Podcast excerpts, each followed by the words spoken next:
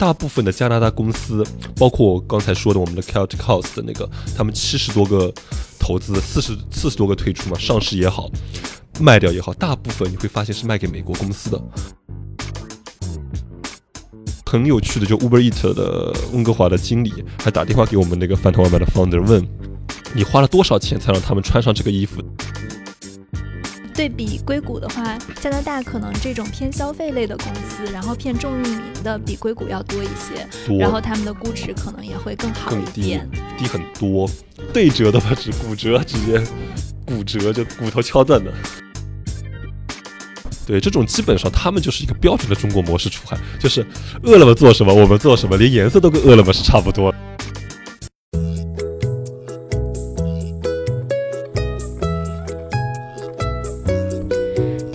们，大家好，我是主播刘红军，欢迎收听我的新节目《硅谷幺零幺》。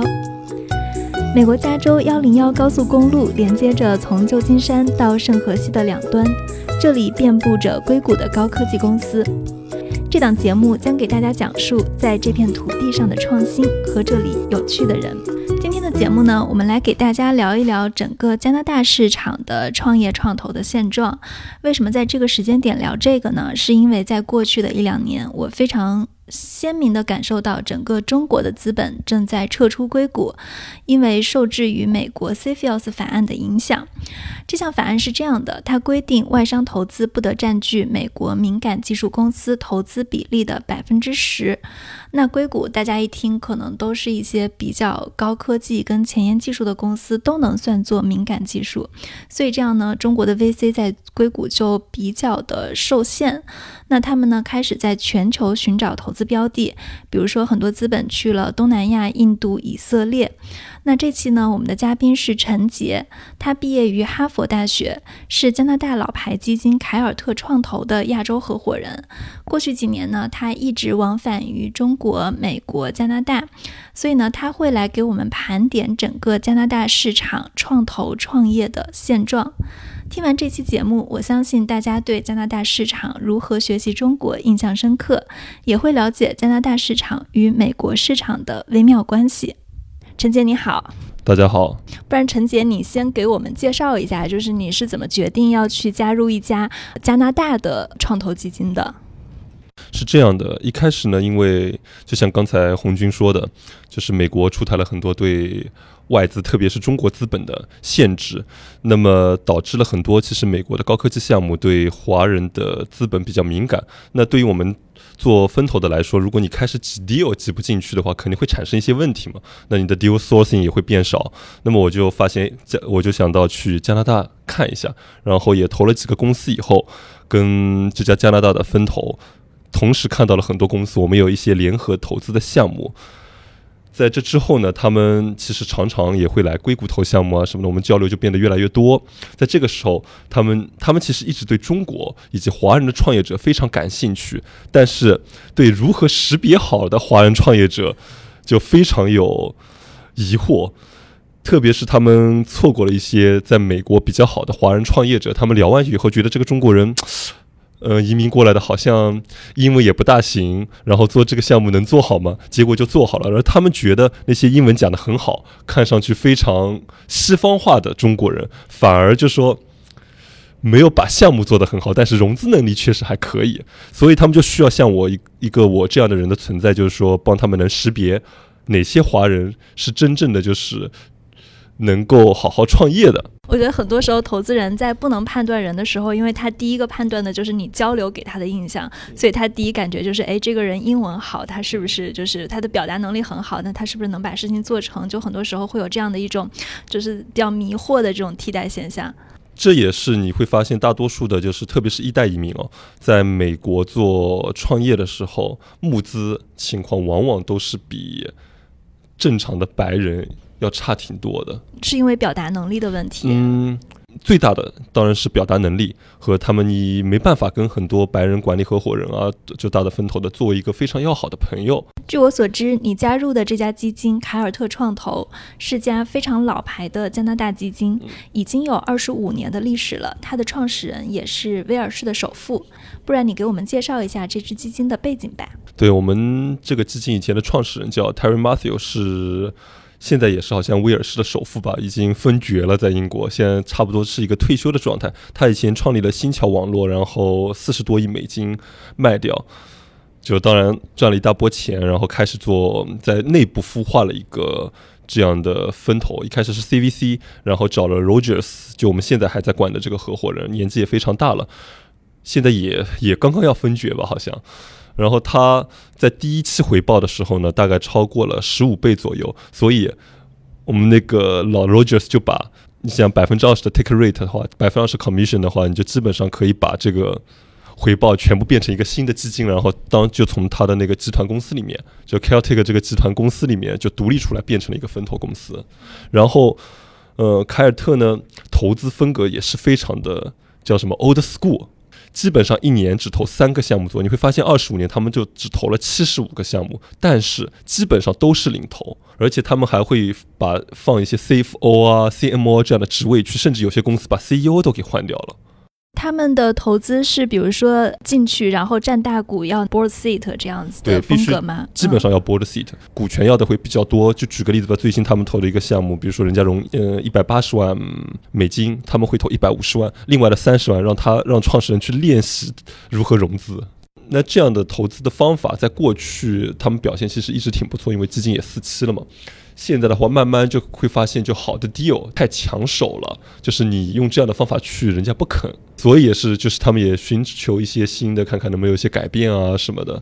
一年只投三个项目，会是一些什么样的项目？比如说，他会担心错过风口期吗？因为我觉得在国内，整个就是创投圈，大家就非常害怕。比如说，哎，区块链起来了，自动驾驶起来了，呃，在前几年什么 O2O 起来了，所有的人都会非常关注我有没有在这个赛道上错过这个赛道的公司，或者这个赛道最好的公司。但是，一年只投三个公司，我觉得这个是一个。非常节制的做法，这也就是为什么我说他们 old school 的原因。他们相对来说其实非常的少去追风口，他也不关心什么区块链，也不关心啊什么新的那种新消费模式啊什么的，这些比较少。他们基本上专注于 B to B 这一块为主。之前是你刚刚提到凯尔特创投一年只投三家公司，那中国的有些投资公司，他们可能一年要投一个赛道，很多方式没有对跟错之分。但是为什么大家的投资理念、投资风格会相差如此之大呢？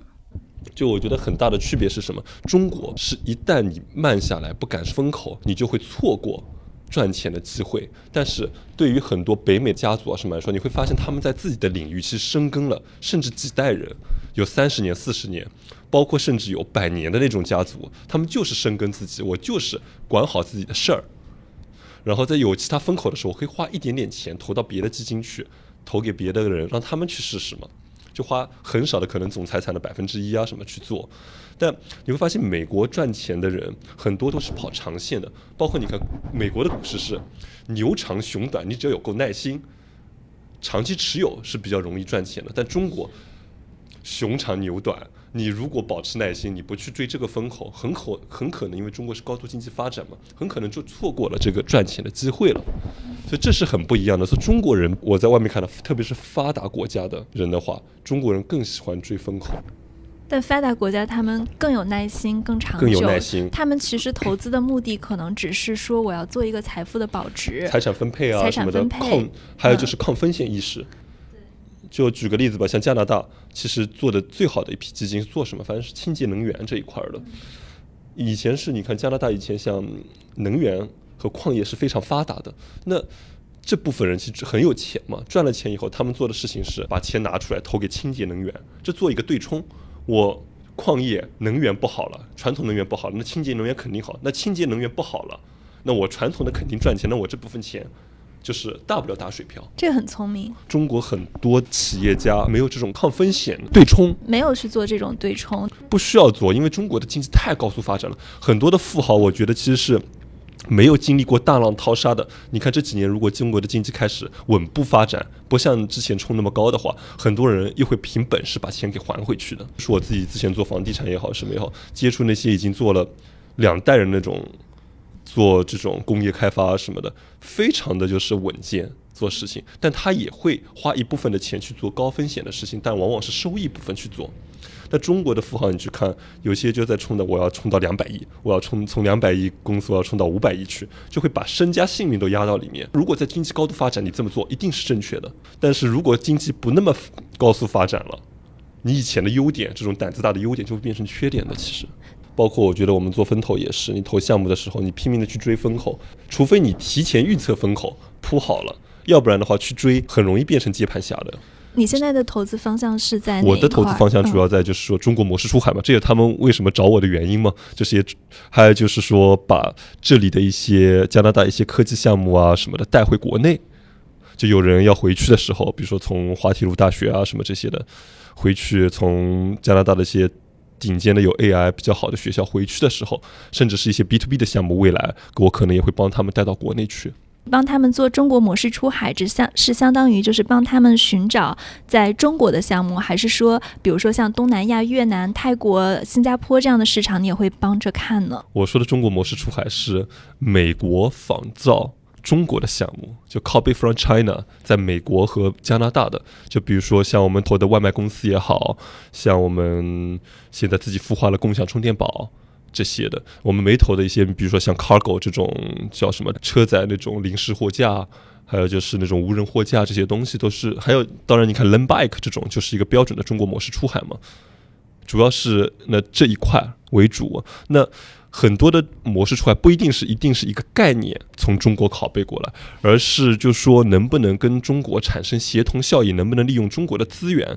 就比如说我们投的那个外卖公司，他会把一部分的技术人才和客服、BD 这些放在国内。像我的一个朋友在国内做无人的那种超小超市、无人小超市，可能无人便利店吧，叫做。他其实跑到了一个中国的二三线城市去做测试，最后不但没有花钱，政府还补贴了。就是你来我这里把科技项目引进嘛，还补贴。但如果你想象一下，如果这样的无人的那种商铺啊什么，在美国做测试的话，能做的城市除了旧金山、L A 啊，包括硅谷这一块、纽约这些大城市以外，其实能做测试的地方非常少。而在这些做城市做测试，不但 permit 时间长，审批时间很长，而且成本是非常高。你一个初创公司不融个一一两百万美金，根本做不起来。做起来以后，一不小心做错了方向。你这公司就死了，但在中国就不存在这个问题。你可以很多花很多的时间，就是很短的时间，很少的钱，就去做不同的测试。我这个应用到底科技要多高比较好？就有时候你科技太高了，也不是件好事。因为我知道你是经常在中国、加拿大、美国这三边来回的跑，然后你有投一些呃加拿大的项目、中国的项目，也有投硅谷的项目。那从你的这个投资经验来看，你觉得在这三个国家的项目在估值上分别是怎么样的呢？现在感觉的话，美国的项目肯定是，如果科技方向，嗯，科技方向，中国贵，呃，中国贵，我觉得，嗯，你是指天使轮？在在我就说从。天使天使到 A 轮，我觉得中国更高一点。其实你也可以看出来，包括一些无人驾驶啊什么的，在美国很难融资的时候，在中国反而融到资了。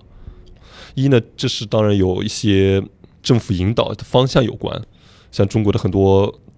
大的那种分投啊什么的，不是美元系的分投，拿了很多政府的引导基金，比如说你拿了，举个例子吧，你拿了某个省的一个引导基金，举个例子，你拿一个亿的话，那你他可能要求你一点二个亿投在这个省里面，那他们就需要这些科技型的项目，而不是就是 consumer 类的。如果是 to C 类的话，可能你今天投，明天就贵了，很有可能的嘛。to C 就是这个样子，但科技类它需要一个很长的时间去跑，所以投了不容易犯错。那他们愿有时候宁愿就稍微高科技的项目多花点钱，那至少这个东西总在嘛，专利也好，这些就算是错了，这个经验总是有用的。如果是 to C 类的话，你会发现就是我觉得美国的好像偏更高一点。呃，美国 to C 类的项目更贵，我觉得。但其实美国 to C 类的市场比中远远小于中国类的市场。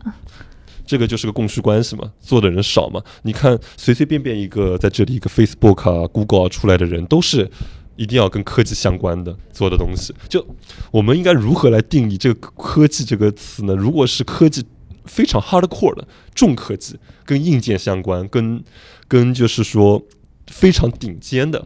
那肯定是中国贵。那如果你有些东西它听上去像是科技，我加了个 AI 啊或者什么的，到底这个 AI 到底有多强，我们也不知道。那其实我觉得它本质上还是一个 To C 的项目。我注意到刚刚在。呃，我介绍你的时候，你除了是这个加拿大凯尔特创投亚洲的管理合伙人，同时你还在兼任一个 Central Gold Capital 的管理合伙人。自己会怎么分配这两个基金的精力，然后项目给谁呢？其实慢慢的，我们开始一开始的合作模式这样的。我在这里硅谷找到的项目，我基本上会通过就是两个基金都会一起投，因为我加入这个基金是 Celtic House 是今年的事儿嘛。嗯。去年去年九月份才开始那个，主要是帮他们，比如说国内基金开始弄起来了，然后他们的下一期基金大概也会募八千万左右，现在已经人民币、美元、美元、美元、加币、加币哦，加币、加币，OK，加币，然后跟上一次基金差不多嘛，这已经是第四了。第四期了，然后这个八千万投到呃中国市场的比例大概是多少？这个不投中国市场，这是基本上投加拿大为主的。OK。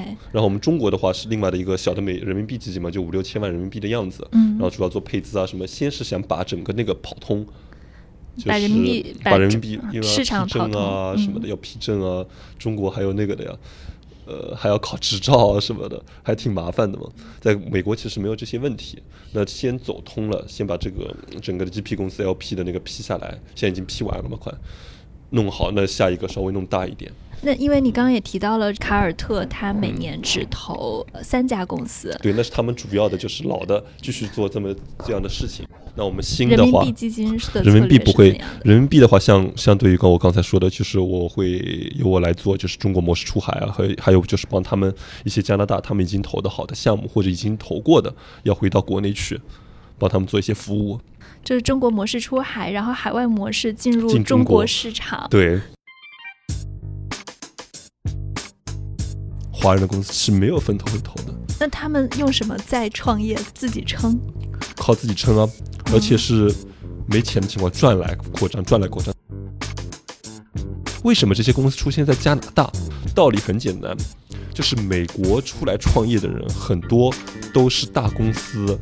或者是名校毕业的为主啊，他们不愿意做这么看上去不是很就是有面的，他们更喜欢做一个很高科技的项目。哎呀，我自动驾驶啦，我 AI 算法啦，我 blockchain 啊。刚刚提到就是在加拿大的路上有很多的这种跟中国差不多的这种配送的摩托车。对，这是我们投的一家公司嘛，叫饭团外卖。这其实就是你刚才说的中国模式出海的，我觉得很强的一部分，用中国的打法去打外国的企业。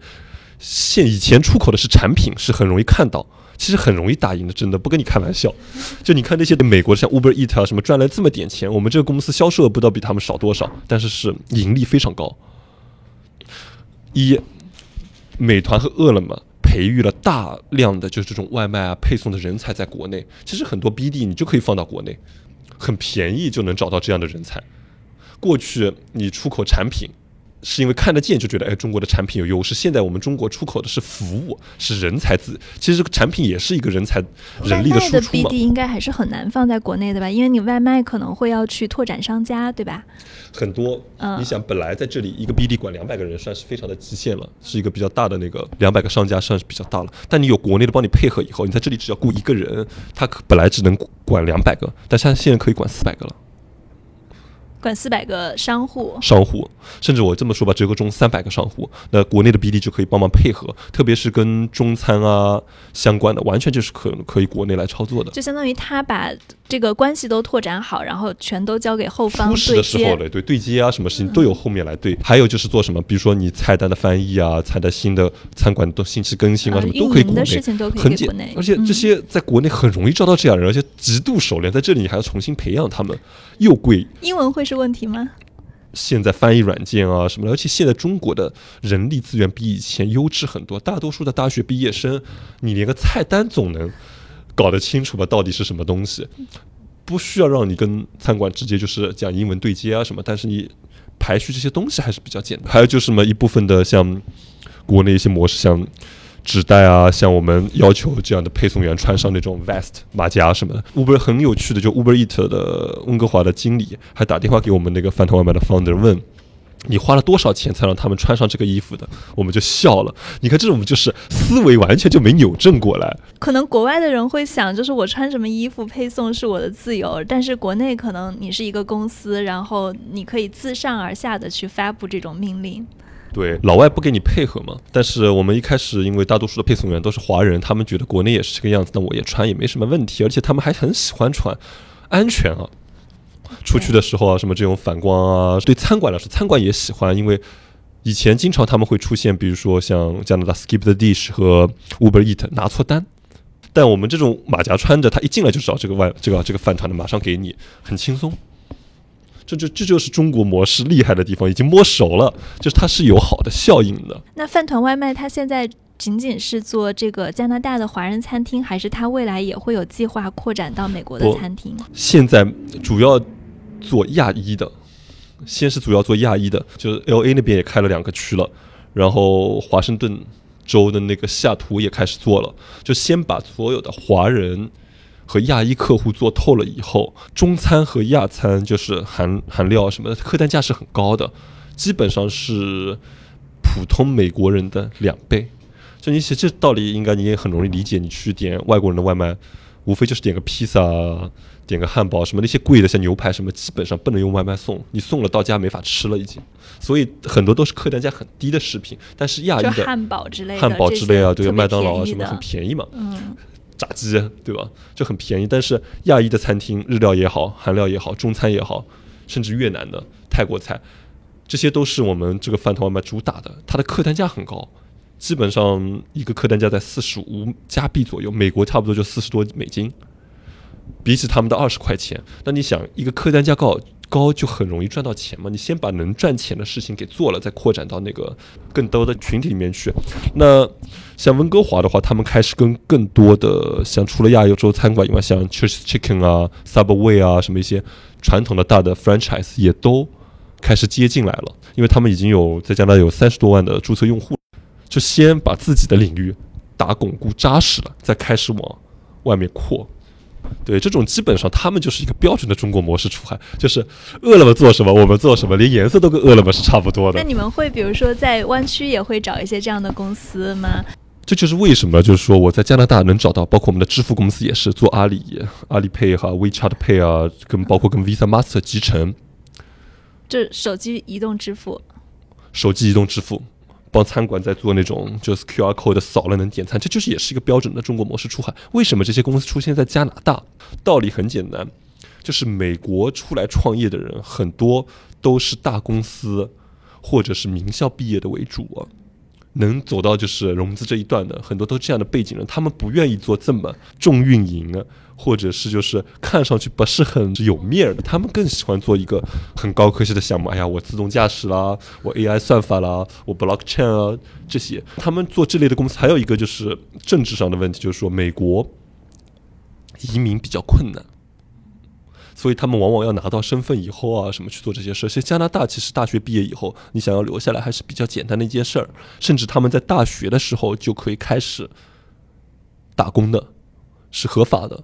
就像我们那个饭团的公司的 CEO，以前就是一开始就是在他读书的时候就开始帮自己弄了五家餐馆，包那个五家餐馆我帮你们送餐，帮餐馆送学校嘛，学校里的学生啊什么的，利润高。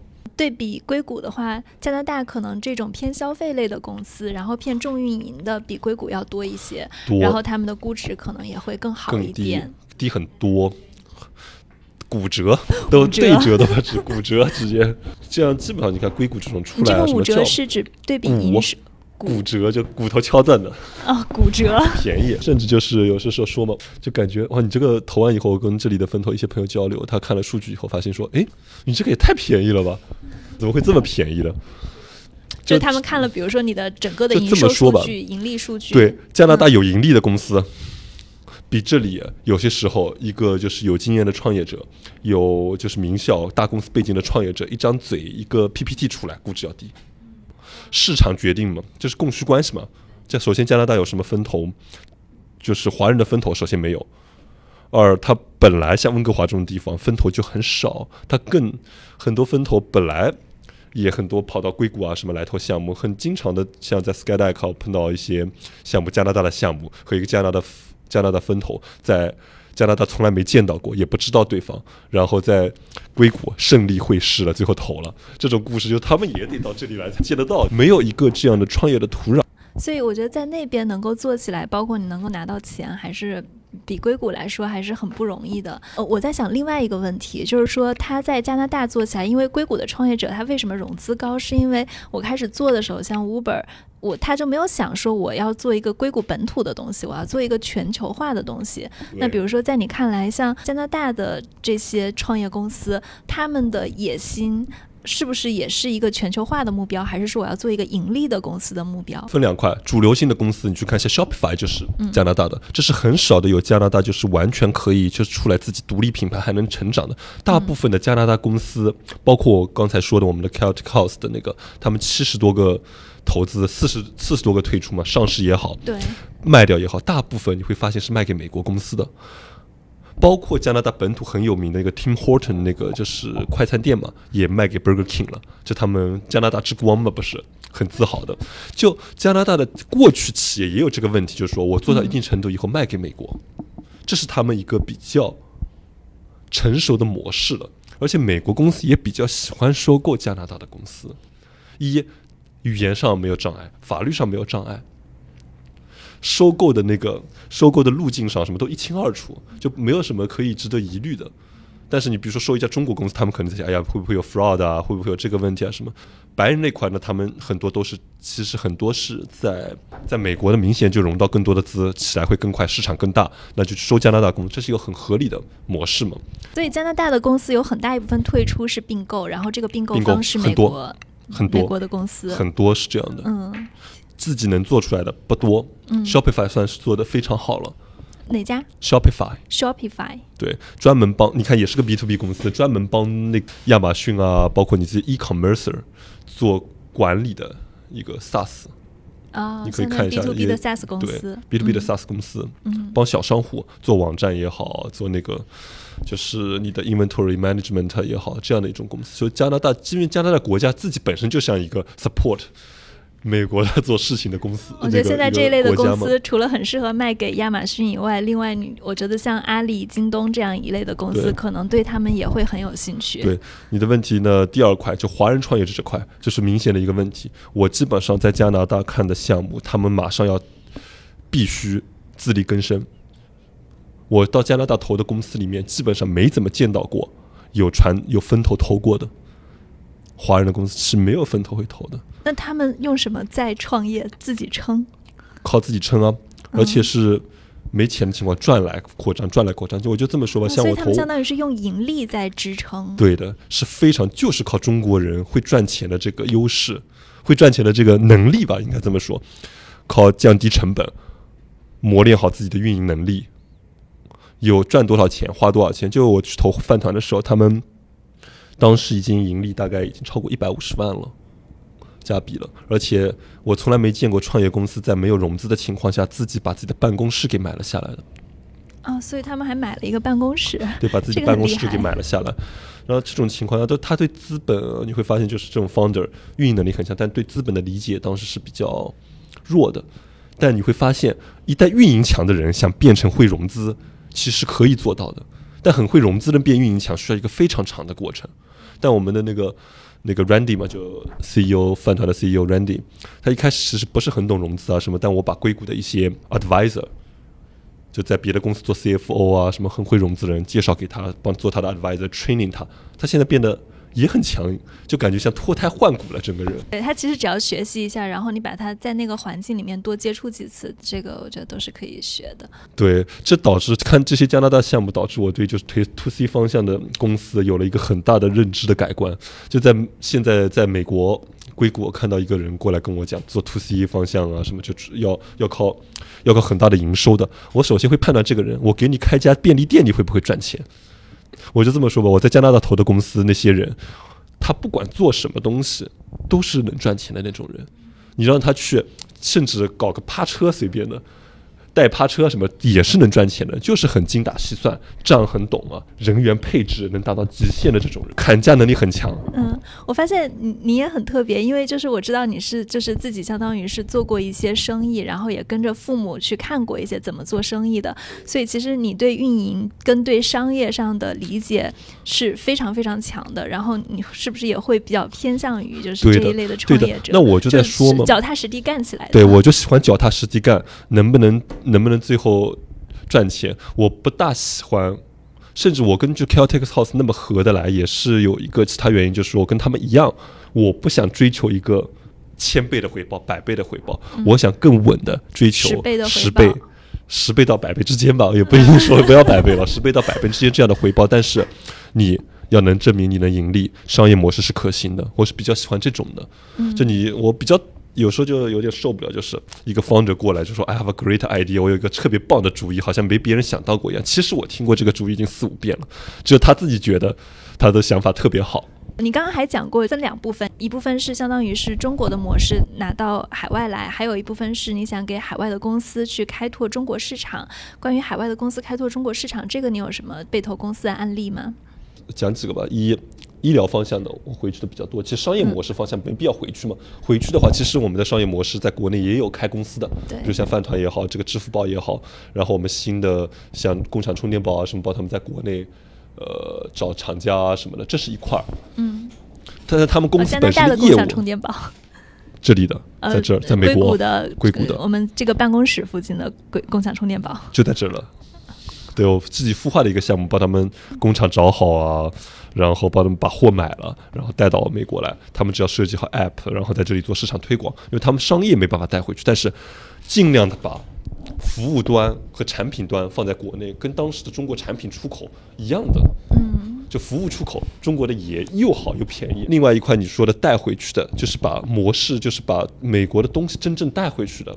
那我们投过一个 ZS Fab，是做 3D 骨骼打印的，是哈佛的项目。然后像他们这样，就是说研发团队在国内，在美国，但是真正的市场啊什么在中国做。然后现在也我投后投完之后的话，这一轮也融完了。但医疗项目一般走的比较慢嘛，而且中国做的动物实验啊什么的，有一块比较好的，就是说中国的很多 C 开始做的一些动物实验的数据和人就是临床实验的数据，美国开始能承认了。如果你在美国承认中国的动物实验一些。certified 的一些嗯 certified 的地方的话，就是就是是承认的，这就导致就说在国内做的一些数据，你在你可以既批 FCFDA 又批 FDA，好吗？就 this fab 这样带回去的话，它如何利用就是双边的优势？一嘛，科技这里高，国内有市场。膝盖骨置换啊，什么其实国内非常多，而且现在用的那种五种型号，如果一旦不适合，你就要削骨治疗嘛，是一个非常明确的市场。但是你要过 CFDA，这是一个新的东西。我不知道你对医疗体系了不了解，一般有一类医疗器材、二类、三类嘛。